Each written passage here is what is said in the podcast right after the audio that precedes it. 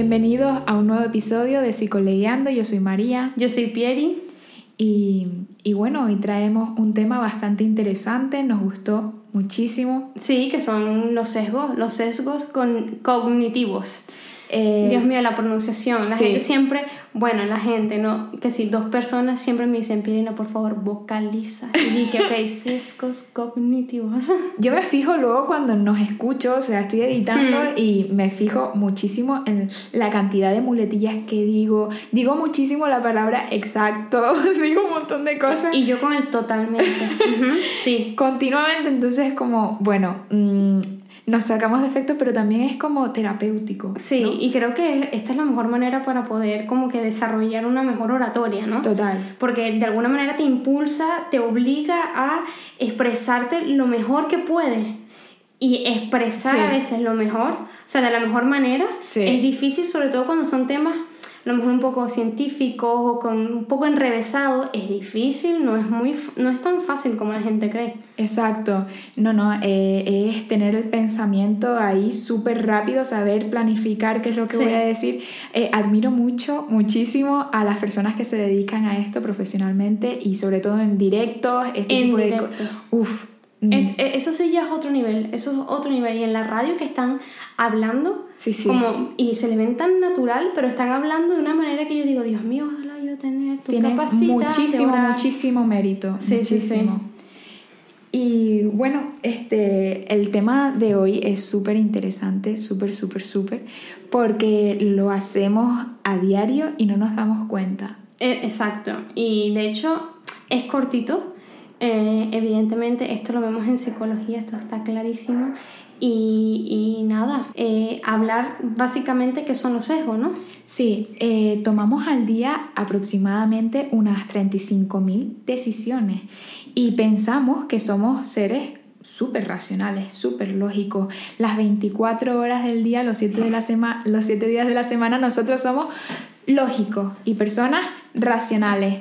Pero lo cierto es que no de estas eh, aproximadamente 35.000 decisiones diarias, eh, pequeñas decisiones que hacemos, eh, al menos un 70% son irracionales. ¿Y cómo sucede esto? ¿Qué es un sesgo cognitivo en sí mismo? Que, o sea, son de manera muy inconsciente, ¿no? Porque tú imagínate la cantidad de como que energía cognitiva que tendríamos que poner y lo cansado los recursos mentales que agotaría el cerebro agotaría muchísimo el cerebro si cada decisión que se nos pasa por la cabeza nosotros estemos al milímetro calculando.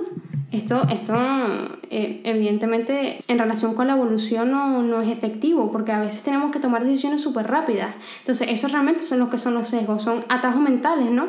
para tomar decisiones de forma rápida que nos ayuden a reaccionar a desenvolvernos y adaptarnos de una manera eficiente y rápida en el entorno. Exacto. Si viene y estoy cruzando la calle y viene un coche a toda velocidad, mi cerebro no se va a parar a pensar, bueno, quizás si te vas un poquito más recto, eh, evitas el coche. No, no, tu cerebro va a actuar lo más rápido posible y este mm. atajo es un sesgo. Entonces tenemos que tener mucho cuidado porque muchas de las decisiones que tomamos eh, en nuestra vida eh, vienen sesgadas, vienen erróneas, vienen rápidas. Entonces eh, saber, conocer cuáles son estos sesgos pueden ayudarnos precisamente a evitarlos. Claro, y, y evidentemente, claro, todo tiene su lado como positivo, como bien dije, ¿no?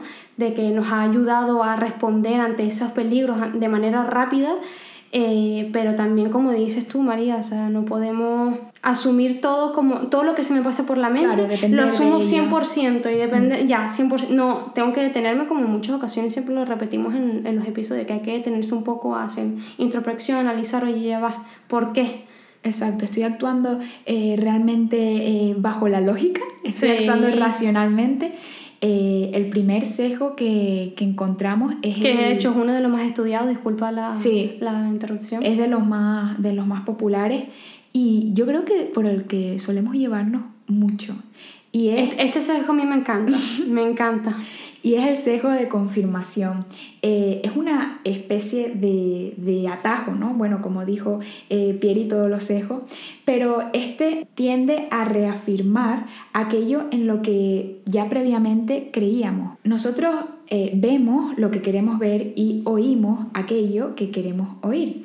Eh, vemos la evidencia en aquello en lo que ya creíamos. Es decir, si yo creo que mm, estas personas, los inmigrantes, por ejemplo, eh, vienen a delinquir, voy a pasar por alto y voy a ignorar las noticias en las que me digan, por ejemplo, en España, que los españoles han cometido cierto delito y se me va a quedar en la memoria aquellas noticias en las que digan eh, inmigrantes, estas personas mm, que han ah, venido al país, han delinquido, han cometido, ese será la, esa será la noticia que a mí me quede grabada en la mente.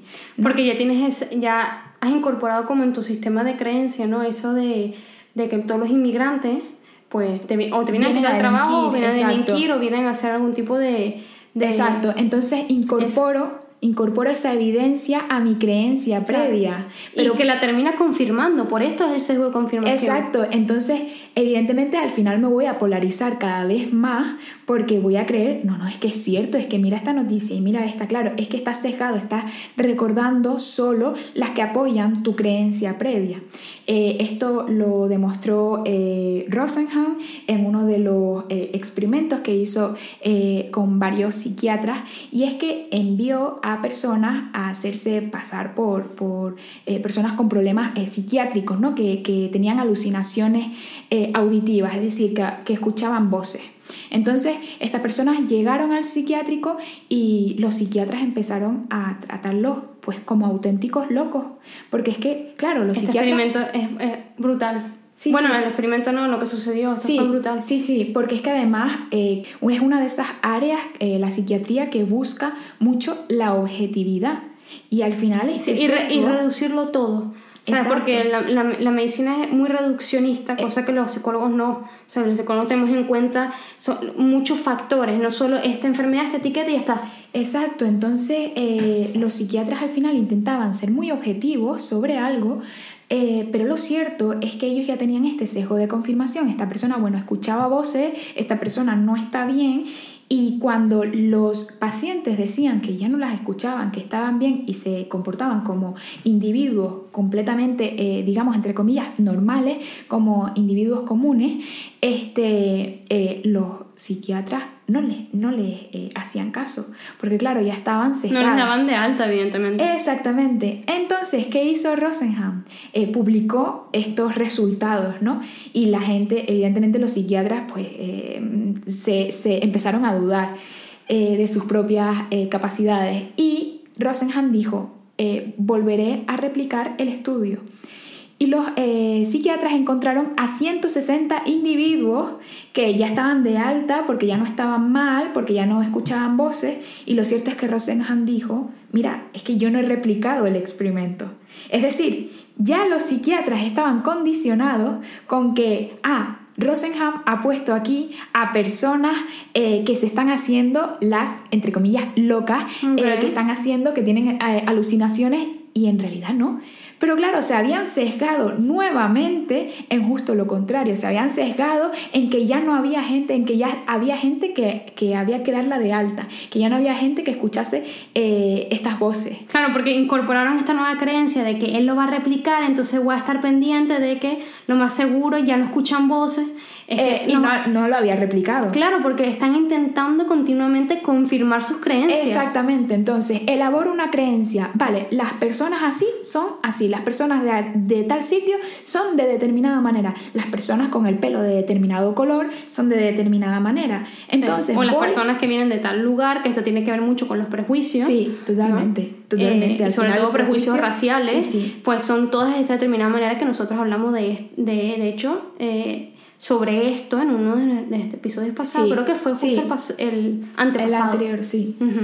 y, y, lo cierto es que, claro, continuamente cogemos las pistas, las ideas del exterior que confirman lo que ya creemos. Y esto es súper peligroso. Claro. Es que es muy, muy. Pero porque nuestra atención es selectiva y va. Claro. Estamos atendiendo justamente las cosas que más eh, eh, tenemos en, en, nuestra, en nuestra mente, ¿no? Que más. Eh, eh, permanecen en nuestro pensamiento, que más... Eh, no sé si me sí, Sí, sí, completamente. Y al final es, el sesgo es tan implícito Sí, total. O sea, es muy difícil. es De muy hecho, difícil. en muchas ocasiones las personas hasta lo suelen confundir con la intuición. Mm, Entonces, imagínense lo que sería como destripar, por así decirlo, o intentar separar lo que sería un sesgo, estar experimentando un sesgo de lo, de que es la intuición, ¿no?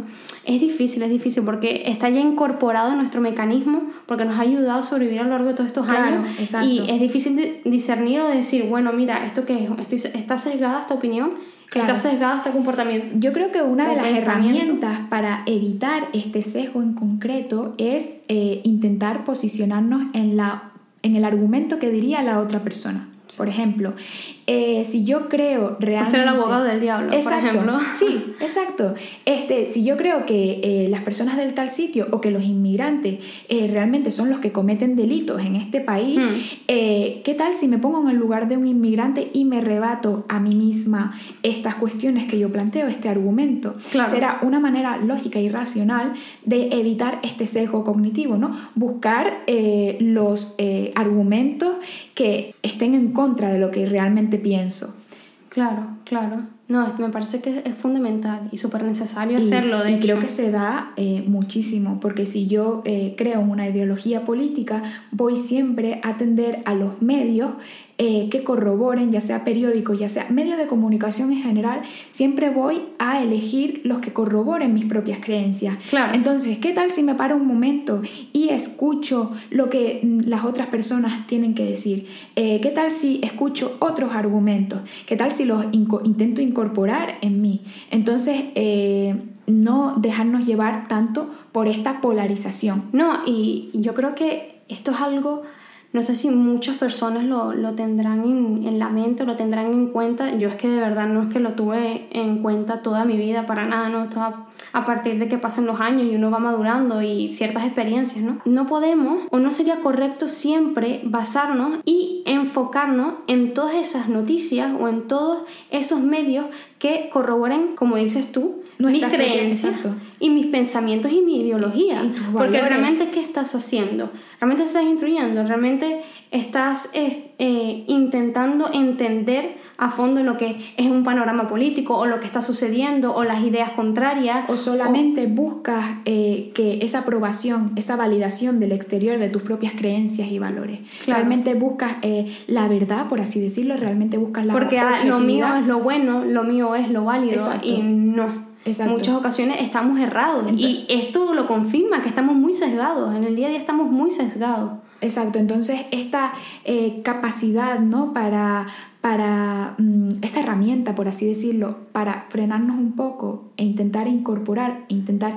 escuchar, hará que nosotros evitemos eh, este sesgo tan común, este sesgo de confirmación. Vale, otro sesgo que nos parece también interesante, que es el sesgo de conocimiento, eh, o me equivoco, Sí. dije sesgo de conocimiento. La maldición. del O la maldición del Sí. conocimiento. Yo sabía que tenía otro nombre, que me parece increíble y nos ha pasado un montón, que tiene que ver sobre todo cuando un individuo se comunica con otras personas, pero este individuo supone que las otras personas saben o tienen el mismo nivel de conocimiento que él cuando está hablando de un tema. O sea, él ya da por supuesto que las otras personas tienen el mismo como background, el mismo historial y como el mismo conocimiento y a partir de esa suposición Sí, da por sentado que Da por sent- exacto. saben de lo que hablan. y esto nos ha pasado a que a- abrimos un grande paréntesis, bueno, aquí un disclaimer y tal.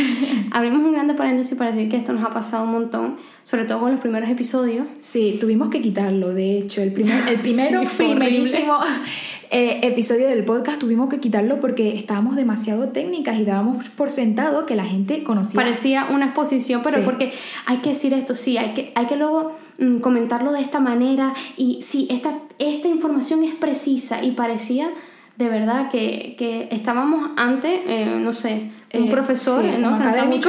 un académico, una- un profesional y esto no... no No, porque No es podemos que partir de esa dando por base. sentado que todo eh, el mundo, que todo el público eh, tenía esa base, tenía esa base previa. Y lo cierto es que es absurdo dedicarnos, eh, dedicar nuestro podcast a la divulgación cuando damos por sentado que todo el mundo ya sabe, ¿no? Sí. Entonces, eh, ya a partir de ahí, pues fuimos como más eh, concretas a la hora Sí. de elaborar la información y, y no poner tantos tecnicismos, intentarnos explicar mejor. Sí, Y como bien decíamos al principio, esto nos ha ayudado a intentar explicarnos mejor de una manera mucho más sencilla eh, y evitar los tecnicismos totalmente. Porque si no, ¿de, qué va? ¿No? ¿A, quién nos estamos dirigiendo? Y realmente nuestro propósito con todo esto es dirigirnos a cualquier clase de público que esté interesado a lo mejor en temas eh, eh, psicológicos que formen parte de la psicología y que les interese y quieren saber sobre, sobre la psicología en sí misma.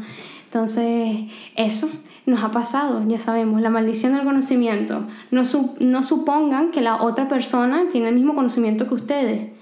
Claro, un poco tantear el terreno, ¿no? Antes de, hablar sobre un tema y preguntar sobre todo y escuchar a la otra persona, porque igual tiene dudas muy, que nos parecen muy básicas, pero tiene dudas la otra persona. Y otra cosa que también pasa con este tipo de sesgo es que luego cuando a lo mejor nos damos cuenta, por ejemplo, ¿no? en esa situación que la otra persona no, no, no tiene el conocimiento, no lo sabe, no, no, no se ha instruido en, en en ese, tema determina, en ese determinado tema, eh, para nosotros es como, wow, es increíble, ¿cómo no va, cómo no va a saber esto? ¿Cómo no va a conocer sobre esto? ¿no?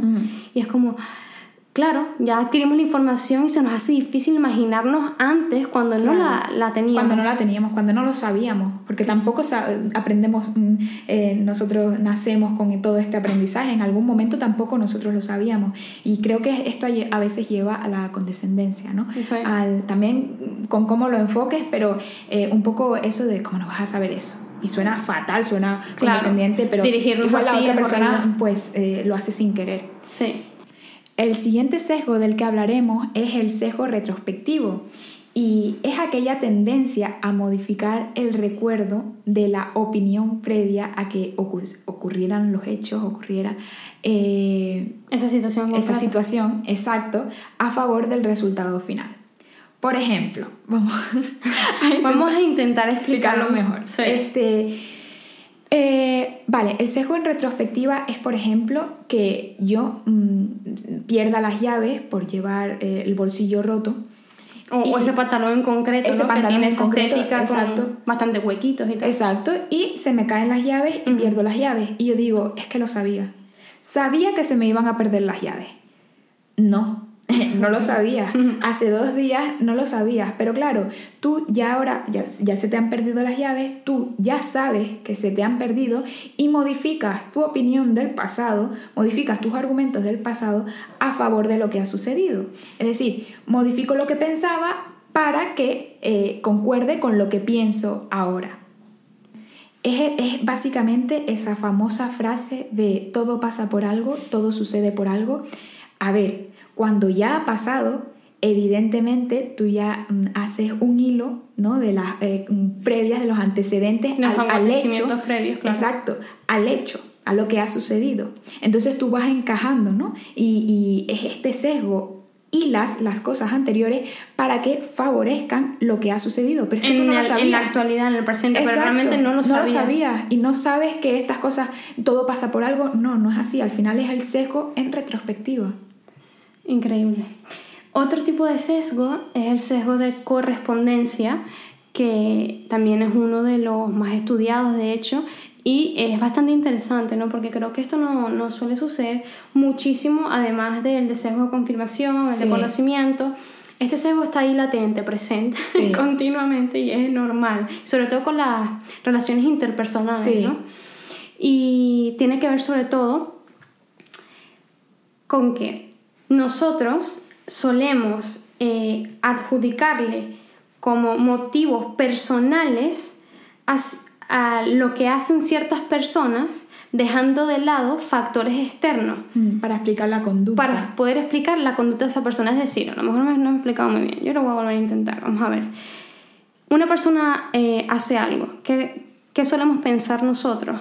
Que esa persona ha realizado esa conducta porque... Eh, por motivos o procesamientos motivacionales muy internos, o sea, propios de esa persona. Es decir, esto lo eh, esta persona lo habrá hecho de seguro porque ya lo estaba pensando, lo tenía, premeditadísimo. Sí, exacto. Predeterminado. Sí, sí, sí. me estaba costando. Si yo veo, por ejemplo, que mi amiga eh, falla, me falla, ¿no? Y, y al final no se presenta a la fiesta. Y yo la había estado invitando un montón a esa fiesta. Y yo digo, mira, no ha venido a la fiesta porque es que seguro que desde hace una semana ella estaba pensando en no venir porque esto le coincidía con otra cosa y ella le apetecía más hacer otra cosa que venirse a mi fiesta. Ahí ya estoy... Eh, exacto, o, o, por ejemplo, eh, le fallas a alguien. De igual manera, o sea, le fallas a alguien, cometes un error, que esto pasa muchísimo. Hola, somos seres humanos, volvemos a recalcar aquí. Eh, está en nuestra naturaleza errar y equivocarnos, ensayo y error, ¿vale? Y este, le fallas a alguien y esa persona, por lo general, a quien le fallaste va a pensar, ves, yo sabía que, que esta persona me falló, es que seguro es mala amiga o mal amigo porque en el fondo tenía esa intención desde un principio conmigo hacerlo y hacerme daño y lastimar, ¿me entiendes? Entonces es como que le atribuyo esa conducta a un montón de estados internos. A un montón de estados internos de esa persona, únicamente a su intención, a todos esos pensamientos internos y dejo de lado eso de pensar, bueno, los factores externos. Exacto. factores externos. A lo mejor también vivió una serie de circunstancias, estaba confundido, estaba viviendo esto en ese momento y eso a lo mejor pues hizo que esta persona no tomase la mejor decisión en ese momento. Entonces, ese sesgo de, correspondencia o error de atribución lo tenemos nosotros con, con, con todo. y nos pasa mucho con las relaciones interpersonales, como muy bien dije antes. Sí. Es horrible. Es horrible porque pasa y me ha, sucedido. Al final, eh, estos sesgos los tenemos todos. Al final el cerebro se, se va a inventar un montón de maneras, un montón de atajos para, como dice eh, Susan Fiske, la psicóloga, eh, gastar la menor cantidad eh, de razonamiento posible, porque ella considera que el cerebro es bastante tacaño a la hora de dar recursos cognitivos, con lo cual nosotros para tomar estas decisiones diarias vamos a gastar lo mínimo posible y vamos a tender a coger muchísimos atajos que nos lleven por el camino no racional, por el camino no lógico. Claro, en contraposición a lo que comúnmente o popularmente solemos pensar, ¿no? que el ser humano es un ser hiperracional hmm. y que cualquier decisión que tome eh, o cualquier cosa que se le pueda pasar por la mente, pues lo analiza. lógica. Eh, exacto, hmm. con exagerada lógica. Y realmente no es así. No es así. A ver, en ciertas circunstancias, si necesitamos analizar cosas con con una profundidad mucho mayor, pero en el día a día, sesgos, sesgos aquí, sesgos allá y sesgos everywhere, o sea, en todos lados. Y pues queríamos hablarles de estos sesgos porque bueno, como muy bien dijimos, nos parece interesante. Siempre nos van a escuchar de decir que todo de lo que nosotros les hablamos es, algo, muy interesante. Es algo que nos parece nos interesante. interesante, por eso lo elegimos. Pero bueno, que igual muy objetivas no estamos siendo en cuanto a esto, la verdad. Sí, que, que es muy interesante.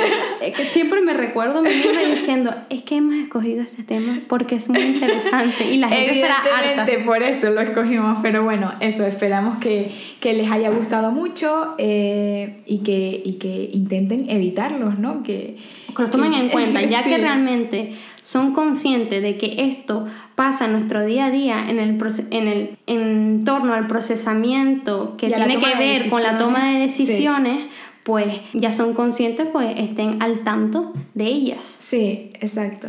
Y nada, eh, cualquier cosa, ya saben que estamos en nuestro Instagram, en Psicoleando. Eh, nos pueden enviar cualquier mensaje, cualquier sugerencia. Siempre nos pueden enviar un mensajito. yo, yo, lo deseo. Siempre van a ser muy, muy bienvenidas esas sugerencias con temas, con dudas, cualquier cosa. Así que ya saben, eh, estamos en, en, en, cualquier plataforma realmente como psicolegando. Nuestro, nuestro correo electrónico, psicolegando.gmail.com, ahí también estamos por cualquier cosa. Y hasta el próximo episodio.